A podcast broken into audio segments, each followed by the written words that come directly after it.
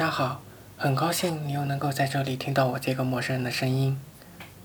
昨晚十二点的时候，公司群里还发来消息，关于工作，无止境的 APP 的消息和电话，难以处理的人事关系，种种让我难以应付。看到好友今天的那年今日的状态，回复了一下，朋友紧接着又回复我，说我错过了很多。是呀，这几年感觉一直都在忙碌，对身边的事情关注度越来越少。错过了好友很多的事情，是应该改变这种难以应付的状态。现在应该蓄力，等待时机爆发。人很多时候都会陷入一种莫名的状态中，明知是不好的，也不愿意去改变。最大的困难还是在于自己。这几天在读木心的文学回忆录，在书中，木心他觉得艺术、哲学、宗教。都是人类的自恋，都在适当的保持距离时，才会有美的可能，真的可能，善的可能。如果你把宗教当作哲学对待，就有了距离，看清哲学究竟是什么；如果你把艺术当作宗教对待，就有了距离，看清楚艺术究竟是什么。将宗教当作宗教来信，就迷惑了；将哲学当作哲学来研究，就学究了。将艺术作为技术来玩弄，就玩世不恭了。原因就在于太直接，是人的自我强求。生活何尝不是一种艺术？对于人生中很多的困难，当做困难来对待，就会觉得很多事情都会很困难，抱怨生活，抱怨命运。如果你将人生中的许许多多的苦难当做考验，像是坐一辆过山车。那么，你和你的困难之间就有了距离，能让你认清楚困难，看清生活中的种种困难。逆境也是生活的一种美，学会苦中作乐，生活中的那些困难也就变得不再那么困难。不管过山车在空中怎么翻滚，终究还是会结束，你还是会回到地面，平稳地行走着。我相信，随着时间的流失。这些困难都会随着时间的长河消失不见。就在我录制这段声音时，好友在客厅开始洗碗，叮叮当当，橱柜的门开开关关，冰箱的门开开关关，声音很大很刺耳，让我难以录音。他白天在家聚了满满一水池的碗筷，为什么总是要到快睡觉的时候洗碗呢？当时很想发火，冷静下来。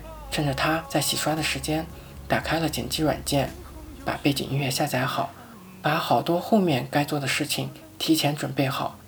做完这些事情之后，想想其实也没有什么。很多事情你越在乎，你就会深陷其中。对于此刻发生的问题，保持适当的距离，做一做其他的事情，原来觉得很烦躁、痛苦的事情也就没有什么了。这就是今天我想和你分享的。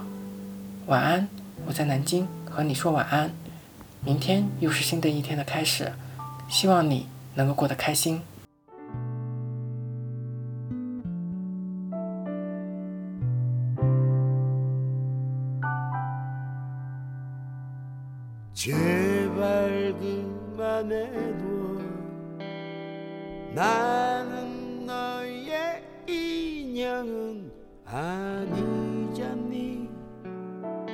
너도 알잖니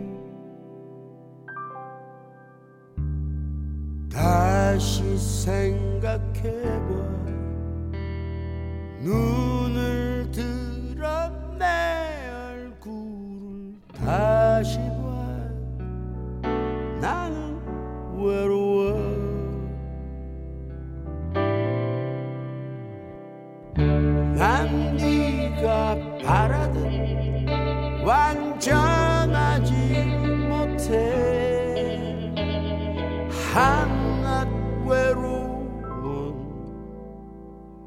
사람일 뿐이야. 제발 숨 막혀 인형이 되기 제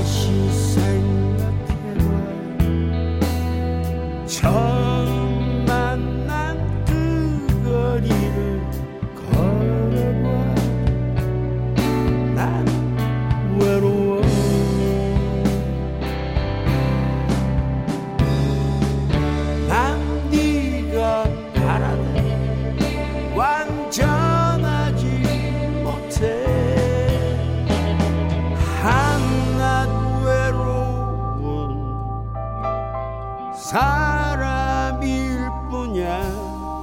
제발